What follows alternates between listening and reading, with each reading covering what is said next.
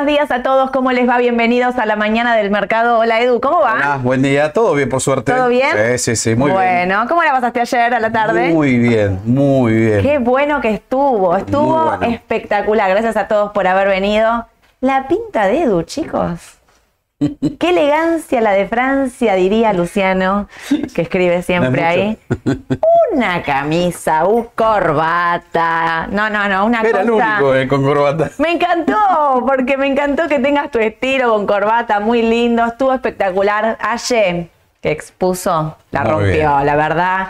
¿Qué decirles? Más clara e imposible. Estuvimos dos horas y media ahí, Sí. taca, taca, taca, taca. Sí, sí, muy bien, la verdad que sí. En el medio hubo catering, hubo sanguchito, hubo... ¿estuviste comiendo? No, no, no lo vi. No, no, yo no No llegué nunca a la mesa, no. No llegué nunca a la mesa. Sí me trajeron un cafecito con leche. Vieron que yo a cafecito con leche funciono y te sigo charlando. ¿eh? Me traes cafecito como eh, la nafta, ¿viste? Pero bueno, estuvo muy bueno. Gracias a todos por haber venido. Gracias a todos los eh, que nos escribieron ya diciéndonos que había estado muy bueno, que nos agradecían. Y ahora sí, ahora se viene el Raba Palusa. Quiero que sepan una cosa. Colapsaron el ingreso ya. Solamente voy a decir esto. O sea, hay más gente anotada que la que va a poder entrar. Ya quiero anticipar esto. No nos vamos a desesperar. Pamela y Mariela les van a estar confirmando a los que van a hacer sorteo acá en la oficina. Va a ser sorteo real, no es que vamos a mentir ni nada, saben cómo somos. Y a los que no puedan venir o, o se queden afuera, digamos, que no puedan venir a esta convocatoria, ya estamos pensando un plan B. Así que nadie, nadie se va a quedar sin escuchar la charla que vamos a dar. Esto es para todos y como siempre les digo, para todos. Sí me parece súper importante que cuando las chicas les estén pidiendo confirmación, podés venir, porque es presencial y ya todos sabemos, que a conciencia, si no podés venir, le escribas un mensaje a Pame, che, Pame, no puedo ir, se me complicó, lo que sea, está todo bien, pero que le des el lugar a otro para que los que sí puedan venir estén ahí presentes. Eh, vengan preparados a una charla magistral, porque yo sé lo que ya están preparando, lo que está preparando Edu, Aye, Ale, Mauro, van a estar hablando de todo. Hasta les digo casi que se la van a jugar, se la van a jugar, ¿eh? van a decir en qué invertirían ellos de cara a la elección. Así que va a estar muy bueno, pero sí les pido a todos entonces que los que vengan y se anotaron, si no pueden venir, que le manden un mensajito a Pame para decir que no, que no pueden venir y le damos el lugar a otro. Esto es para todos, como siempre Perfecto. decimos. Y los que no, no se quedan, van a quedar afuera. Ya estoy, ya estoy pensando, ustedes ya saben cómo es esto, ya estoy pensando. Bueno, lo de ayer estuvo buenísimo, estuvo espectacular, pero mientras nosotros estábamos en la bolsa de comercio, charlando con ustedes, escuchando lo- la problemática de cada sector, porque viste que era. ¿Sabes qué me impresionó? La variedad de rubros que había y todos con problemas específicos de cada sector. ¿Viste cuando decís ninguno ta- la tiene fácil? Bueno, esto es. Argentina. Argentina, todos los sectores tenían una complejidad. Sí. El que no puede importar, el que no, no- no consigue la mercadería, eh, el que no necesita, digamos, importar, pero le falta el insumo para producir tal o cual cosa, el que no dice cómo me cubro porque tengo un crédito subsidiado y tampoco puedo comprar dólares, digamos, estaban todos, todos, todos los que estaban ahí sentaditos, todos tenían algún problema de decir, che, vine acá para ver si puedo pensar cómo resolverlo, ¿viste? Cómo, cómo iluminarme sería básicamente. ¿Quién no tiene problemas económicos en Argentina? No, Y si sos un empresario, un emprendedor, Todos. una pyme, te arrancás los pelos todo el tiempo porque te cambian las condiciones constantemente. Qué difícil Sí. que es emprender en Argentina, mantener la industria, la producción. Y aparte, la Argentina vive de eso.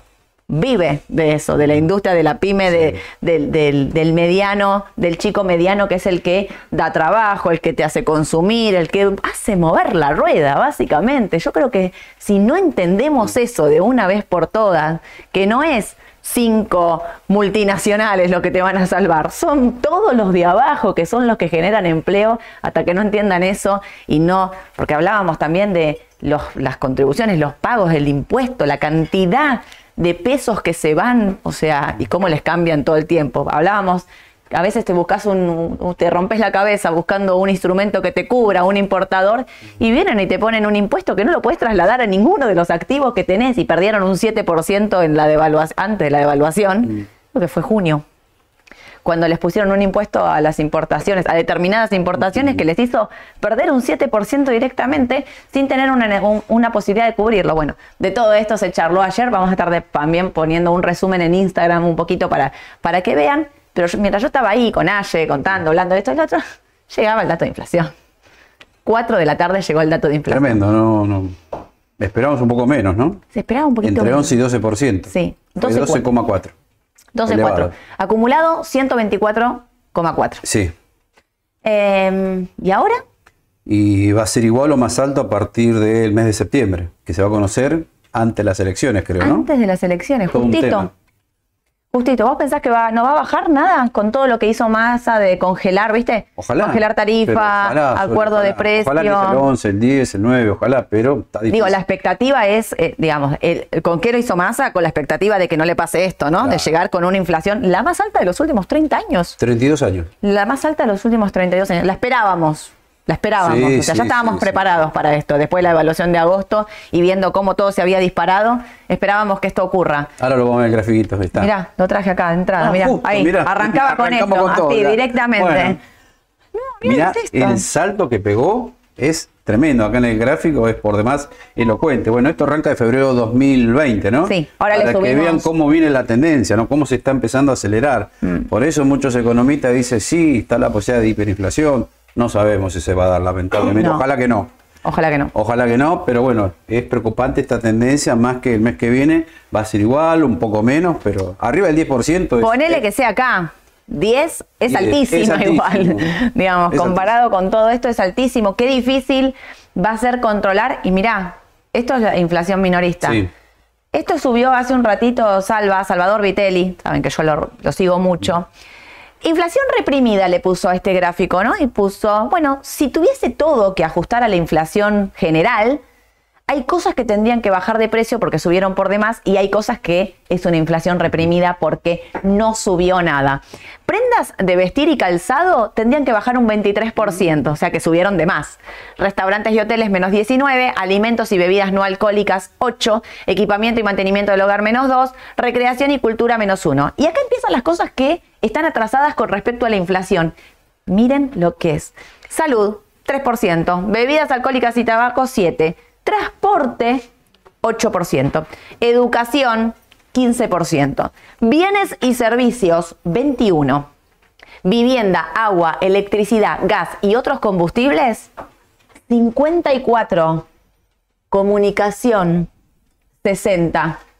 Cuando me decís por qué Telecom no subió, Te iba a decir eso justo. Acá combustibles YPF. YPF. Y acá Telecom. claro, Para tenerlo en cuenta eso. tenerlo en cuenta. Por eso lo puse, porque yo leo esto. ¿Vieron cómo, ¿Saben cómo funciona la cabeza de alguien que trabaja en esto? Vos lees cualquier noticia y todo lo llevas a papeles del verbal. No sé Sí, si a vos y- te pasa. Pero sí, sí. Yo leo algo para bien o para mal. Lo primero que pienso es a quién afecta, a quién perjudica, quién está bien, quién está mal. Digamos, lo primero que siempre me pasa es eso. Y ahí pensé, comunicación. Cuando dicen que Telecom, que comprar Telecom, que no subió nada, que está totalmente atrasada, que la expectativa Mm. es a futuro, en el caso de que. a ver, no si gana Sergio Massa, si gana cualquier otro candidato de la oposición, que haya un reacomodamiento en el sector de la comunicación. Fíjese, está atrasado un 60%. Este, ahí Mm. está el punto, es un montón. Y las naftas, los gas, combustible acá, 54%. Bueno, otro la nafta lo dijo la misma empresa, YPF. Claro. Están atrasadas la nafta mínimo 25, dijeron. Mínimo. Mínimo. Mínimo. Claro. Mínimo. Sí, sí, por eso me pareció que estaba bueno este cuadrito como para saber dónde estás parado. Me, me llamó la atención eso, comunicación, que por ahí no tenía tan presente que estaba retrasado un 60% en torno a la inflación general. Y eh, vos creo que trajiste acá el TX26. Claro, ¿por qué lo traje el TX26? Bueno, la traje también lo mostramos, Sí. ¿no?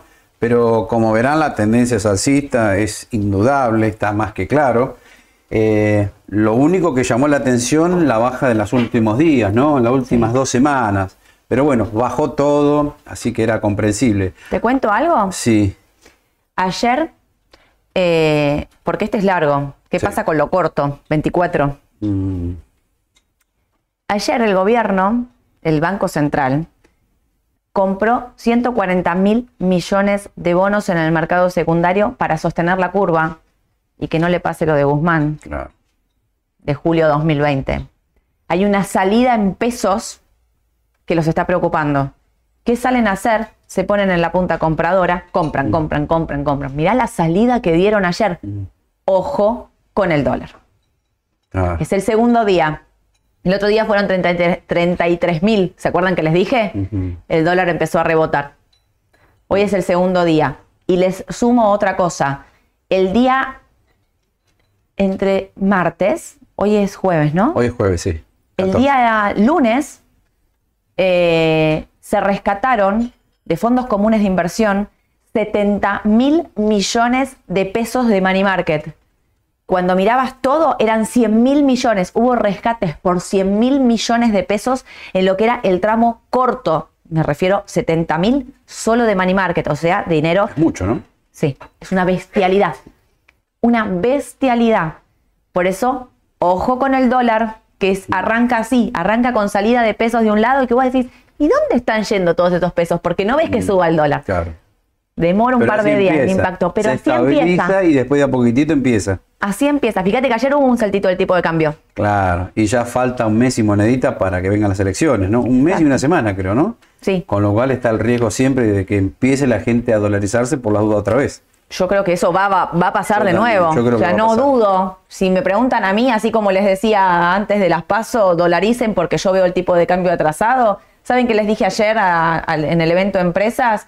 No dolaricen, que las elecciones son el 22 de octubre. No dolarices el 18 o 19 de octubre. Es tarde.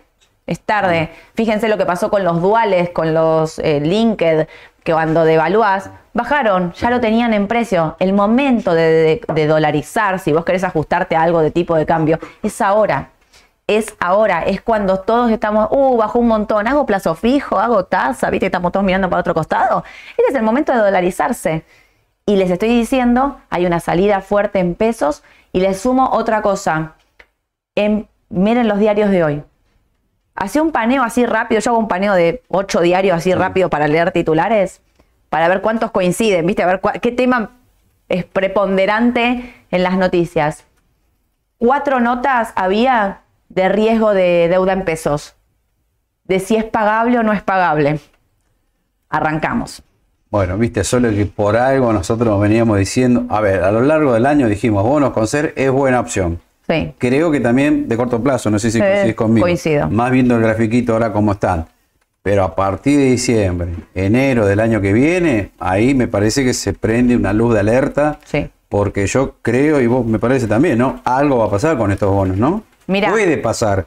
no Está sé- la, posa- la posibilidad. Claro. Cuando teníamos temor por el mes de junio, ¿te acordás los duales TDJ23? Sí. Que teníamos temor sobre qué podía pasar en junio, llegó Massa y hizo un canje que hizo un canje del 50% que lo tiró para adelante. Nosotros decíamos, está bien, hoy nos zafa, pero esto es un problema para el año que viene. Nos empezamos a acercar al año que viene y entonces empezamos a alertarlos a ustedes de está perfecto el dual. Hoy es una opción para nosotros de compra. TX26, todos bonos con ser para nosotros hoy son oportunidad de compra. Nos vamos al más largo por una cuestión de rendimiento, rinde más que el corto, ¿sí?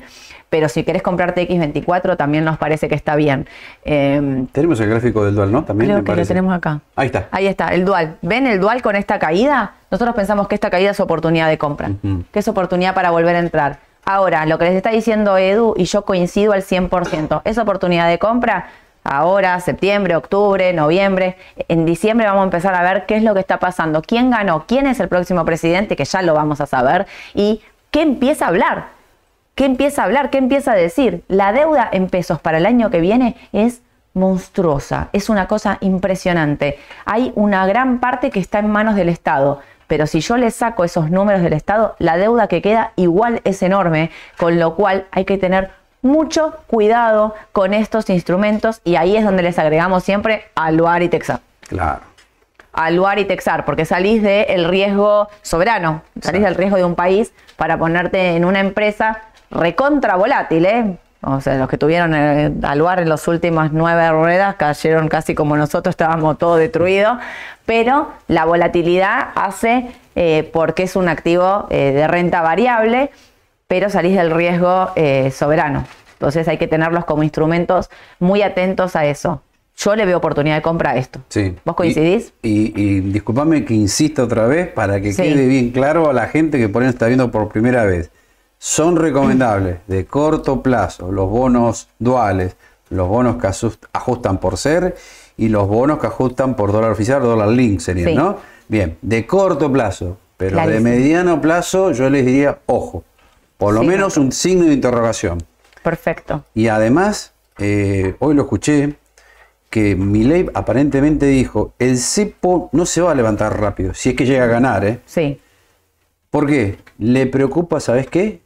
La bomba de las LELIC, lo dijo él. Sí. Algo vamos a tener que hacer antes de levantar el cepo.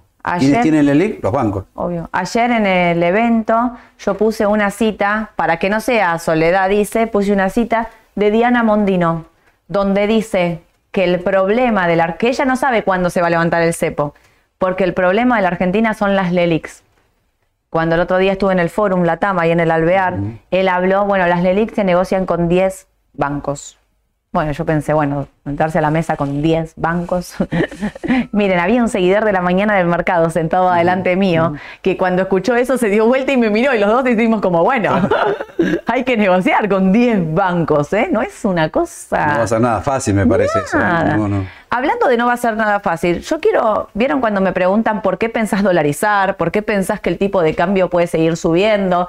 El otro día yo contaba, mi ley dijo en la reunión esa, bueno, si hoy tendría que dolarizar, lo haría cambio de mercado 7.30, pero si le preguntabas en julio te decía 500. Yo entonces digo, ¿cuál es el precio del mercado? Si hay un montón de ustedes que, o sea, 7.30 es el contado con liquidación y cuántos de ustedes no pueden acceder al contado con liquidación. Miren lo difícil que va a ser gobernar para el próximo presidente cuando no se pueden poner de acuerdo en una cuestión de cambio de ganancias que todo el mundo sabe que es un impuesto que está mal aplicado en el sentido de que pasás de la nada a las alícuotas son un desastre. Yo no estoy muy de acuerdo en esto de que cuando algo no lo podés solucionar, lo elimines directamente. A mí me gustaría esto de poder hacer las cosas bien. Pero la Argentina por ahí es un país donde, como no lo puedo arreglar, que lo saco, lo corro del medio y lo saco. Pero fíjense que Juntos por el Cambio ya dijo que va a votar en contra del impuesto a las ganancias, sabiendo que eso le impacta de manera negativa en el voto, digo, ¿no? Eh, eh, es, extraño, es Raro. Es raro, es raro. Pero bueno, fíjate cómo va a escalar, qué difícil que va a ser para quien sea, ¿eh? Gobernar, ponerse de acuerdo. Porque por ahí podrías decir, bueno, Juntos por el Cambio dice, yo voy a votar en contra porque tiene que tener modificaciones, ¿no? Tiene que ser distinta. Lo explican, acá hacen toda una aclaración de cómo lo tendrían que hacer. Pero digo, el titular del diario, lo que todo el mundo lee es que Juntos por el Cambio va a votar en contra del impuesto a la ganancia. ¿Eso le va a impactar por ahí hasta de manera negativa en los votos? Si no, no lo sé. Lo que quiero decir es qué difícil va a ser que se sienten a negociar toda esta gente, que se sienten a hablar, eh, a negociar, negociar para llegar a acuerdos, a llegar a consensos y poder gobernar. Creo que ahí va a estar el eje de la Argentina de los próximos, del próximo año seguro, el primer semestre del 2024 seguro, porque todo va a ser una negociación, ¿eh? Porque hay que hacer tantos cambios tan de raíz que te tenés que sentar a negociar, pero así va a estar difícil. O sea, creo que habría Vamos que... a un año difícil entonces. Vamos a un año muy difícil. Sí, sí, yo coincido que el 2024 va a ser un año... Difícil. Muy difícil. Gane quien gane, ¿no? Ah, para el que sea. No, no, no, no hay color para mí, ¿eh? Muy difícil porque veo que hemos perdido esta cuestión de sentarnos a dialogar para llegar a consensos. O sea, qué difícil que va a ser para el que sea, más cuando tenés un, tenés tercios. Exacto. O sea, no tenés mayoría en ningún lado. Entonces no es que, mm. bueno, de última es, se equivoca, no se equivoca, hace lo que quiere.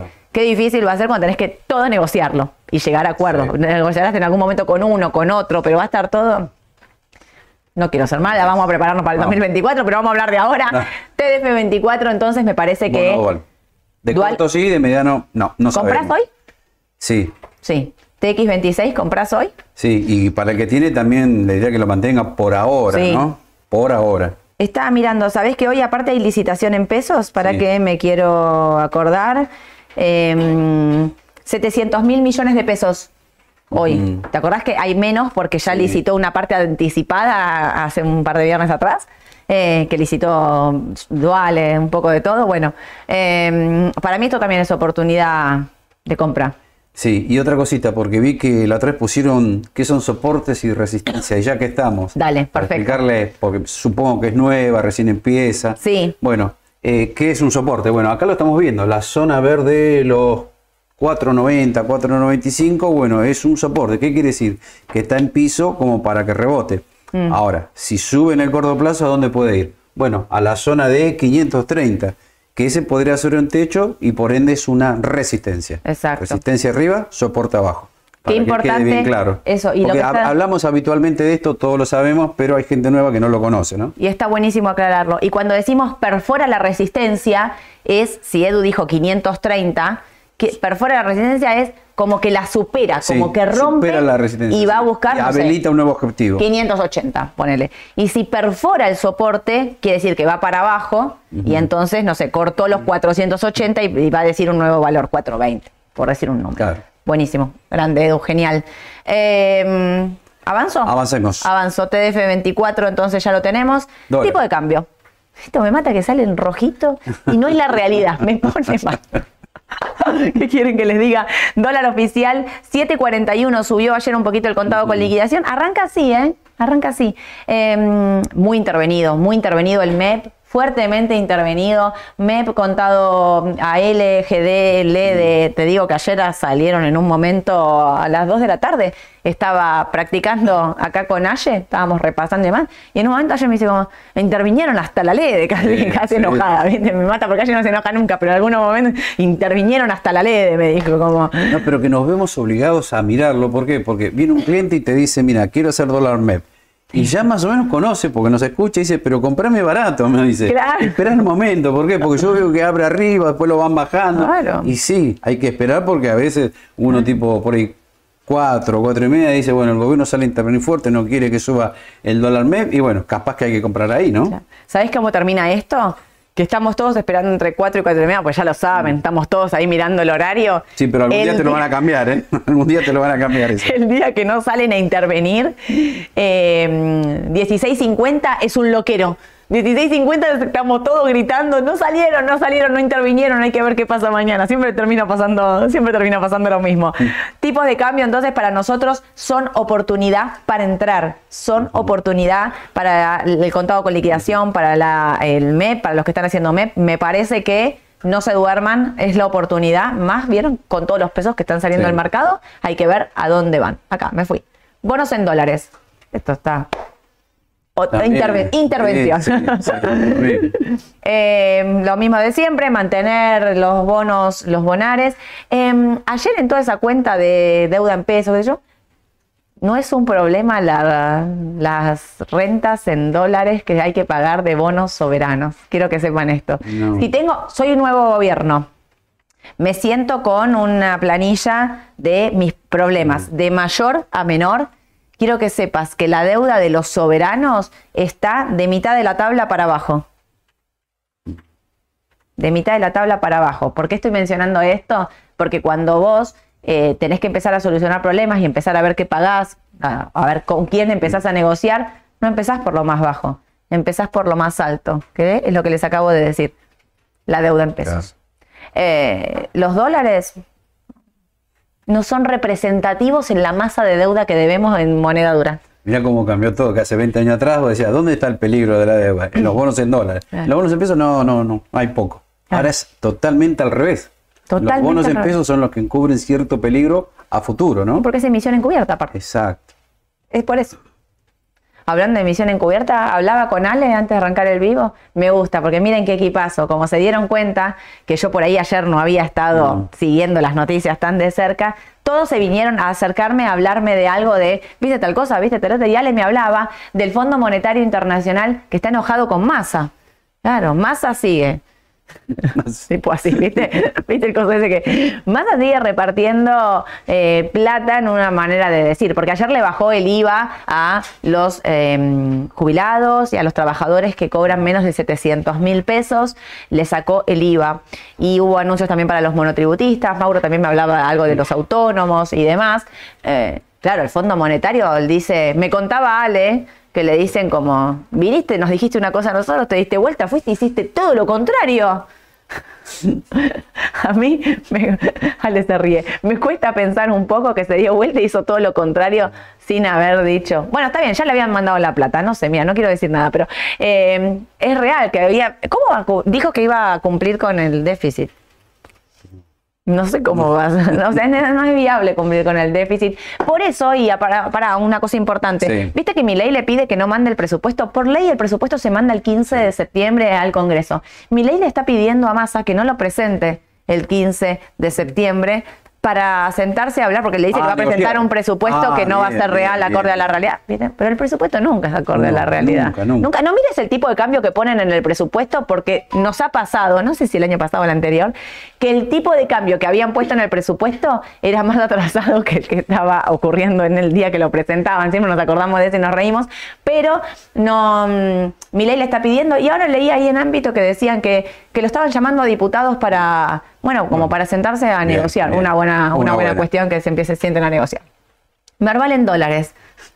Tan rebotín. dólares, llegó tan rebotín. Tenemos algunas dudas, ¿no? Pero bueno, hay que ser sinceros. Gracias a San Rebotín. Miren lo que hizo esta comunidad. Yo estoy convencida que cuando muchos, muchos, muchos nos ponemos a pensar en algo positivo, las cosas salen. San Rebotín, lo dijo Eduardo, creo que va- sale remera, ¿eh? Sale remera San Rebotín, me como el parece. santo de los mercados. El santo de los mercados. De Edu a la cabeza y San Rebotín, los dos. Zafamos Bueno, ahí. Sí, sí, zafamos. Igual, vamos a ver. Zafamos. Sigue. Va- zafamos por ahora, Zafamos, ¿no? Vamos a claro. Mm. ver qué pasa. Porque nada está dicho todavía. Fíjate que las bajas anteriores fueron con mucho volumen. Sí. Vino el rebote, ya ayer segundo día, con menos volumen. Y bueno, acá vamos a ver qué pasa los próximos dos días, porque Claro. si sigue el rebote y el volumen sigue cayendo, no es una buena señal. Lo interesante que, bueno, eh, en varios papeles vimos que sirvió la media de 200 ruedas. Caso Clave. Pampa, IPF, ahora lo vamos a ver. En el Merval se- Eh, sí, pero ojo, nada dice que se acabó las bajas, que estamos todos bien, que volvemos Claro. a la normalidad. Hay que seguir monitoreando y mucho, me parece. ¿eh? El otro día, cuando terminamos el vivo, el martes, yo a la tarde me puse, me senté y leí todo el chat, los leí a todos ustedes, todo lo que fueron charlando mientras nosotros hacíamos el vivo. ¿Sabés que había un montón que decían, che, Edu está preocupado, Edu está serio, Edu está preocupado? Como que no eras una buena señal Sí. eh, esta alerta, ¿no? Esta cuestión de, ojo, ojo, ojo. Fíjese que lo está volviendo a decir. No además- se confíen de esto. Pero además yo me preocupaba con clientes y no clientes que también manifiestan, uh, me agarró esta baja, 22% abajo.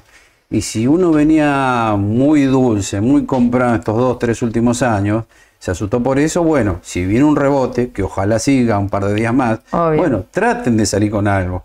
Porque las Claro. ganancias fueron fabulosas en estos últimos dos, tres años, ¿no? Tal Así cual. que no, no especulen queriendo salir siempre en el precio más alto. No, Traten de tener algo de liquidez, como dice Soledad siempre. Por las dudas, por si se presenta un negocio de corto plazo también, ¿no? También. No, y aparte porque yo no veo un mercado para estar invertido al 100%. No, ahora ya no. No lo veo, no, no, no veo, igual te digo, yo no estaba ni en agosto invertida al 100%, prefiero agarrar la suba con menos, pero la pregunta era, ¿por qué sube el mercado? Y nadie, nadie tenía una respuesta de por qué agosto había subido lo que había subido, nadie. Entonces, eh, ¿por qué bajó? Era como lo mismo, ¿me entendés? O sea, eh, ¿por qué subió? Cuando no encontrás la suba, el motivo de la suba, bueno, también hay que tener cuidado de que la baja puede venir, vino y, y nos, nos partió al medio a todos, porque digo, nadie se imaginaba nueve ruedas consecutivas No. de baja, y eso hizo que muchos eh, les agarre como temor. Primero porque Exacto. fueron únicamente, únicamente tres veces en, la- en el Merval, que hubo Sí. tres bajas, eh, nueve ruedas de baja así consecutivas. consecutivas, eh, y entonces es como una alarma, como, che, algo pasó. Pero lo que les quiero decir es, cuando hay un fondo que puede pasar para la suba y para la baja, había pasado en junio, ¿te acordás? Un día, Alicia, 20 arriba. ¿Qué pasó? ¿Y qué? Se está entrando plata. Y acá estaban saliendo. Más allá de que hubo salida de emergentes en el mundo entero, 15 mil millones de dólares creo que se fueron en el mundo entero de emergentes, porque China se está desacelerando, Edu lo viene diciendo Exacto. también. Eh, en Argentina, que a veces estamos jugando otro partido, ¿por qué? Porque estamos pensando en la elección y tenemos como un vida propia en un montón de cosas, generaba miedo toda la, la abrupta caída, ¿no? Digamos, y como en, una, en un carácter electoral, aparte empezaron a decir, che, el mercado empieza a pensar que Massa puede ser presidente con todos estos anuncios que está haciendo, está recuperando en las encuestas, digamos, entonces empieza a decir, el mercado baja. La verdad, yo, o sea, miren, estamos honestamente, las encuestas son creíbles, sí, no, ustedes saben que la pifiaron todas. 30, 29, 80, 29, 60 y casi 29. O sea, están todos tan pegados que estamos como en el punto de partida. Uno un medio pasito más adelante, el otro un poquitito más atrás, el otro un cachito ahí. Está para cualquiera de los tres. Digo, eh, mucha gente que no ha ido a votar. Digo, el resultado es totalmente incierto. No sé si es especulación. O sea, es especulación electoral, sí, pero no certezas. Esto es lo que quiero decir, ¿no? ¿Sabes lo único que se me ocurre? Sí. Que yo tengo una teoría, no sé si va a funcionar, pero a ver, si la mayoría de los analistas venían diciendo el mercado sube por el tema electoral, el trader, el, Mm. trader electoral, decían algunos medios. Bueno, el mercado se anticipa, ¿por qué? Porque ve que el nuevo candidato, el Gazuma, va a traer cambios a nivel político, económico, financiero, Sí. y el mercado se adelanta. Entonces una primera teoría puede decir, bueno, si el mercado se adelanta, cuando se elija el nuevo presidente y empiece a aplicar las nuevas medidas, el mercado ya no va a subir. Entonces puede ser, esta teoría es cierta, porque si ya hay algún fondo importante que dice, me parece que el mercado ya tocó techo, por fundamental me parece que no tiene mucho más recorrido, o si le queda, le queda poco, salgamos. Claro. Esa es una posibilidad. Por eso ser. les decía, estén atentos, vamos a ver si el mercado sigue tirando, hasta dónde, con qué volumen, y si no puede pasar otra vez los 860, esa otra señal también a mirar, ¿eh? Ahora estamos 7.46, yo creo que puede ir a buscar los 800 si sigue hoy. Creo, en el premarket vi que estaba subiendo Sí. y eso creo que puede ser una, una, una- Una buena señal. una buena señal. Habrá, ahora hay que empezar a monitorear los 7.80, los 8.20 y como gran, gran, grandísimo objetivo serían los 8.60, que Sí. ojalá, ojalá, para ahí ver qué pasa. Pero yo te diría que iría más paso a paso, como decís vos. Mi primer objetivo 7.80 y ver qué pasa. Sí, sí, sí, sí, sí. A ver, Aluar. Bueno, Aluar. ¿Por qué me gusta tanto Aluar? Porque, encanta. eh, bueno, ustedes ya saben, la recomendamos en su momento, cuando valía 400, 680, Sí. dijimos, bueno, Aluar un dólar está para vender por fundamental inclusive, Ah. pero la veíamos en 580. Y reitero, eso nos sorprendió porque lo perforó esos 580. Entonces Sí. en 520 se abrió un signo de interrogación otra vez ahí. ¿no? Obvio. ¿Por qué bajó tanto? Bueno, quizá porque salió un fondo, porque por ahí a la empresa la vean cara en 680, hoy, ¿no? Por ahí dentro de tres meses por ahí está barata en 680. Obvio. Depende mucho del dólar, ¿no? Pero bueno, eh, Aluar rebotó de los 520 y volvió al nivel clave de los 580, ¿no?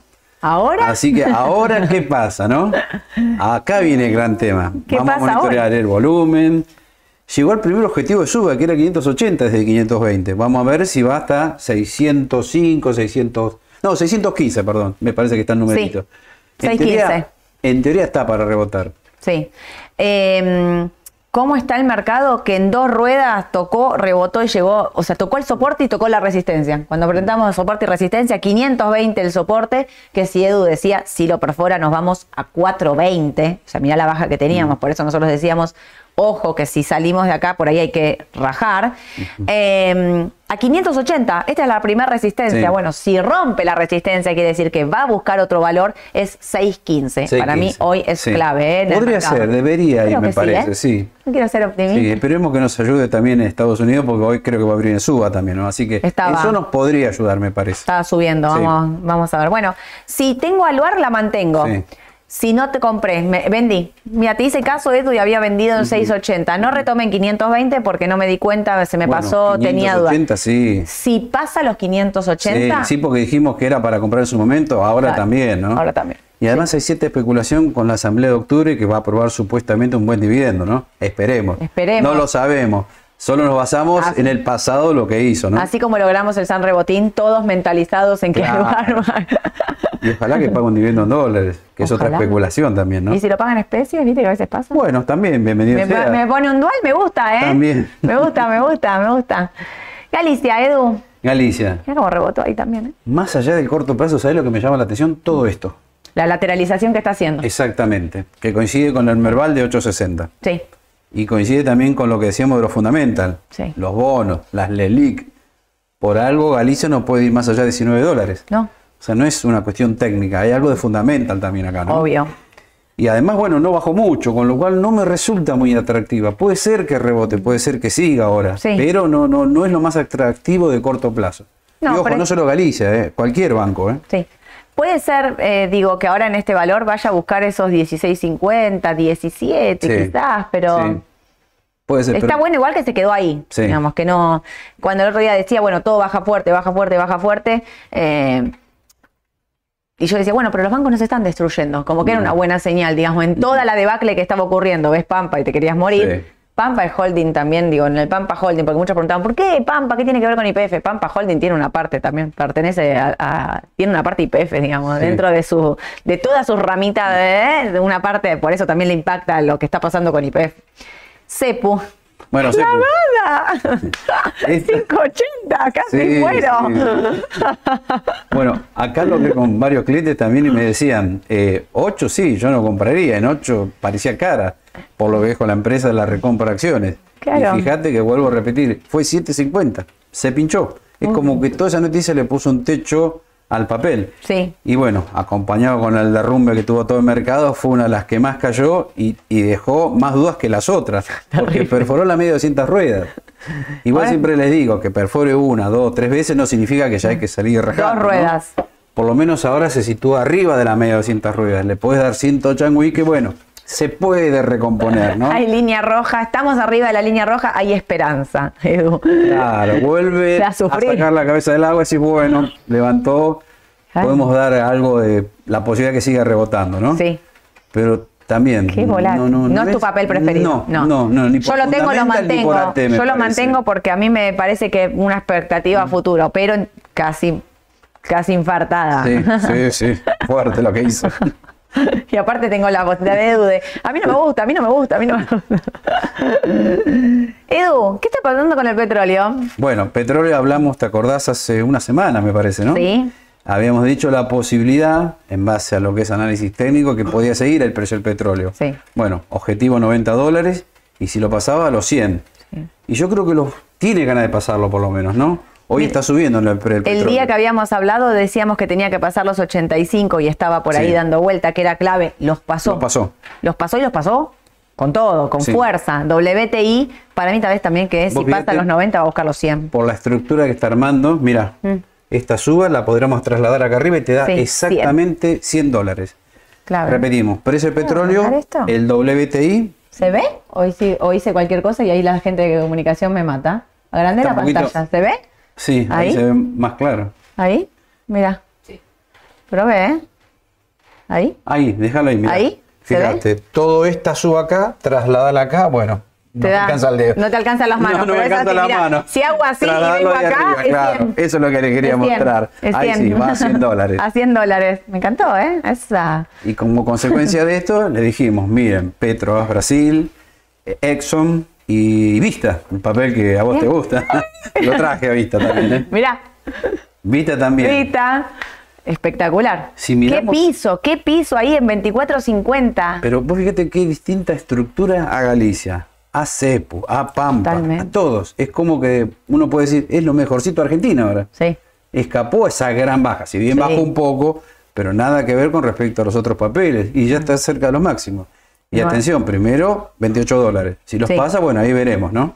Primero ir a buscar los 28, también una lateralización importante, porque esto es Julio, ¿eh? Fíjate Sí. cómo le cuesta, no puede, dos veces testeado los 28, Sí. pero lo que más me gusta de acá es las veces que testeó los 23.50. Sí. que es un piso fuerte, digamos, se frenó ahora en 24.50, pero pensé que podía, si seguía la baja de Argentina, podía ir a buscar los 23.50. Y- Me parece que acá en 28, cuando tocó el dólar, el petróleo no estaba ni cerca de los 80, casi 90 dólares. ¿eh? El petróleo estaba acá en 67. Y además, fíjate qué interesante respecto de Cepu. Mirá que alejado de la media de 200 Mm. No, ruedas. Fíjense, ni se acercó. Es otro mundo esto, ¿eh? Dos mundos. Otra cosa más, la media de 21 barra 42. En ningún momento fue eh, quebrada la baja. Mm. No. Esa es otra buena señal. Así que lo mejor que le puede pasar al papel, que si sube el petróleo, vaya a testear 28. Y bueno, ahí veremos hasta, hasta qué objetivo podría ir si lo supera, ¿no? Obvio. Cuando Edu dice las medias no quebraron, quiere decir que la verde, la línea verde, no cortó la roja. Eso es lo que está diciendo, que no se pongan así como que uno y la otra y, y se corte y, indiquen la baja. Eso es lo que está diciendo. Nunca se achicaron, se, se acercaron, pero nunca llegó ni cerca a perforarla.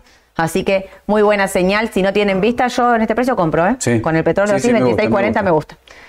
Y trajiste Petrobras. Y Petrobras, Tengo que reconocer que me gusta como el papel, está en tendenciacita, pero va lento quizás, me parece, ¿no? Muy lento. Va lento para mi gusto. Sí. Pero bueno, ¿No es una pro- oportunidad? Sí, si querés diversificar algo, Sí. me parece. Decir, bueno, quiero comprar eh, papel petrolero, me gusta más vista, pero meto un poquito de petróleo también. Ah, sí, no, no, no, no la, no la comparo con Vista, ¿eh? No, claro, diversificar en cuestión de petróleo, sí, me claro, gusta. por ejemplo, a ver, eh, hoy quiero armar una cartera, ¿qué haría? Bueno, seguro vista le asigno un 20%. Y a PBR, bueno, un 10%. ¿Por qué? Porque va a subir, me parece, pero más tranquila.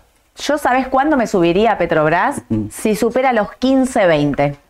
Sí, porque le está Está, costando. 14.80. Si no pasa los, eh, los 15, 20, no me subo. Espero. A ver si todavía me vaya. al máximo de 16 Exacto. dólares. 16, 16, monedita. 40, sí, Sí, está. Sí, si pasa los 15, 20, me subo a Petrobras. Me- a mí es un papel. Brasil me gusta, ¿eh? A mí Sí, me sí, gusta sí, Brasil. sí. Me parece que está. El EWZ también estaba lo mismo. Sí. Y acá nos vamos para afuera. Llegó el dato de inflación ayer en Estados Unidos. Más o menos en línea, un poquito mejor, un poquito peor. Ahí bueno, como que había un montón de análisis con respecto a lo que estuvo ocurriendo. Pero el mercado está esperando Eh, la palabra de Powell de la semana que viene. ¿eh? Exactamente, porque viste que el dato de inflación se esperaba 0,20, Sí. el que es sin rubros volátiles, el estructural y fue 0,30. Bueno, igual es bajo, me parece, sí, ¿no? sí, sí. Así que la especulación es que no suban la tasa de interés el 20 de septiembre. Lo dice una encuesta que del 95% de los participantes apuestan que no va a subir la tasa de interés. Sí. Con lo cual sería un buen dato para el sector tecnológico, ¿no? Obvio. Después veremos si no la sube más, si la baja el año que viene. Es prematuro todavía. El día del Palusa. Hablábamos de hablar de Powell. Claro, Mirá, ahí está. bueno eso. Así que eso serviría de combustible para que sigan subiendo las tecnológicas si no suben la tasa. 376. No tengo. ¿Compro esto, Edu? Si no tenés ningún papel, podría ser. Ok.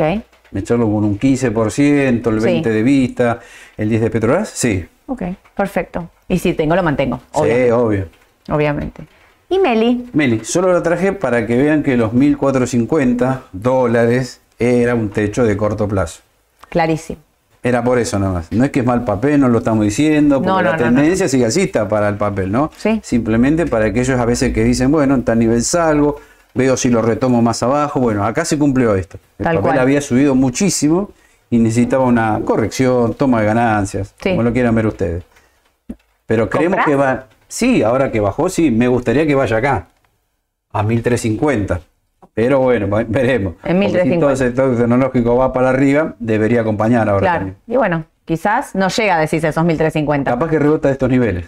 1400 aproximadamente. Sí. 1397, 1400. Perfecto. Bueno, creo que hicimos de todo. Ah, no, te va. Ah, no, ya me acordé. Me No, acordé que tenés una, un par más. Claro, Intel. se acuerdan que en un momento la recomendamos, después bajó, Cayó. subió, cayó. Bueno, es un papel que, ¿por qué me gusta? Porque veo que de las tecnológicas no participó de la gran suba de los Nada. últimos meses, ¿no? Para nada, estuvo alejado. Sí. Pero como verán, me gustó, mira, ahí a gran... ahí. Era, ¿eh? Ahora que aprendí. Muy bien. Hace un año que la mina está con la bien, bien, televisión bien. y recién hoy lo aprendió. Ah, Porque hasta a mí me cuesta mirarlo así tan chiquito. bien, bien. Pará, pará. Vos viste que el otro día quise decir el número de teléfono y dije el número de teléfono acá en vez de darme cuenta. Lo que no es ser de la televisión, gente. Sí, Esto es así. Yo vivo con mirando grafiquitos de otra cosa. El número era acá adelante y no era acá. Yo me enseño como si yo estuviese dentro de la tele. No sé qué pensé. Se me, cada tanto se me pegan las medias. No hay problema. Y hablando de medias, ¿por qué nos gustaba el papel? Porque estaba queriendo empezar a salir de la media de 200 ruedas, esta famosa línea roja que mostramos acá, y en su momento la recomendamos. Sí. Subió mucho, de 32 hasta casi 39, bajó, subió, pero miren qué interesante, este, yo te diría, acá en la zona de 37, 38 aproximadamente, fue una vez, bajó, subió y ahora lo perforó y se empezó a alejar de la media. Con lo cual está dando Muy muy, buena señal. buenas señales y además la empresa aclaró que podrían venir ahora sí ganancias en el próximo trimestre. Wow. Creo que se espera 0,21 para el trimestre cerrado a septiembre que se va a conocer a finales de octubre. Octubre. Exacto. Así que podría ser una opción más, más un papel que no, no, no participó de la suba de los últimos meses, ¿no? Te digo que si pasa los 40, Ahí se abre un... si pasa los 40 va a buscar los 45, ¿eh? Sí, Y si te fijas para atrás, bueno, viene de muy Sí, arriba, sí, ¿no? Sí, mirá de dónde viene. Mira, 65. así que puede ser, ¿eh? Puede ser una posibilidad. Una posibilidad. Sí. ¿Te gusta, Edu? Sí, sí, sí, sí. Perfecto. Y eh, Ford. Ford. Bueno, no sé si se acuerdan que hace un mes atrás nombramos Ford, a ver, Ternium y Pfizer. Sí. Bueno, Pfizer es la única que parecía que salía y no salió. Está ahí clavada, 34, 33 dólares. Sí. No dio señales por ahora, ¿no? Sí el CDA porque subió CCL. Claro. Después, Ternium sí, subió, no sé si de 39, a vos te gusta Ternium, ¿no? Sí, me encanta. Llegó a 42, bueno, Llegó a 42. también dio algo, de, subió por lo menos.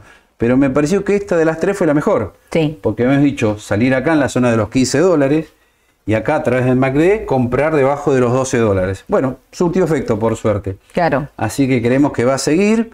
Ah, y otra cosa. Clave que pase los 13 dólares para que pase. Ahora voy de nuevo. Ahí está, ahí agrandado, ahí me gustó. Ahí va, ¿eh? Clave Ahí que pase los 13 dólares eh, para la línea roja. Sí. Que se, eh, se sitúe encima de la media de Encima 200. media Sería clave eso, ¿eh? Exacto, sí. Es importante. Y te digo más, ayer llegó una noticia que VS la tenía en vender al papel. Sí. Y lo pasó a comprar con objetivo de 15 dólares. Justo Ah, el nivel más alto que había llegado hace unos meses. ¿Hacia Acá. arriba? Sí. Ah, La un gente montón. de VS. Atención, U larga ¿eh? Me gusta que las medias están como pegando la vueltita, ¿viste? Están haciendo como esa pancita para arriba. Es una buena señal compra esta, ¿eh? Magre, las Sí. medias queriendo cortar y bueno, el nivel crítico de 13 dólares poner 13 dólares. Para confirmar tiene que pasar los Sí. 13 dólares. Bueno, si por ahí no compraste y no te querés arriesgar, espera que pase los 13 dólares y ahí te subís, porque Exacto. si va a buscar.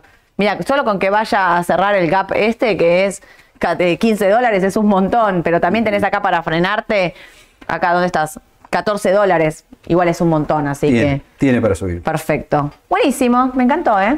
Ford tiene, Ford tiene CDR.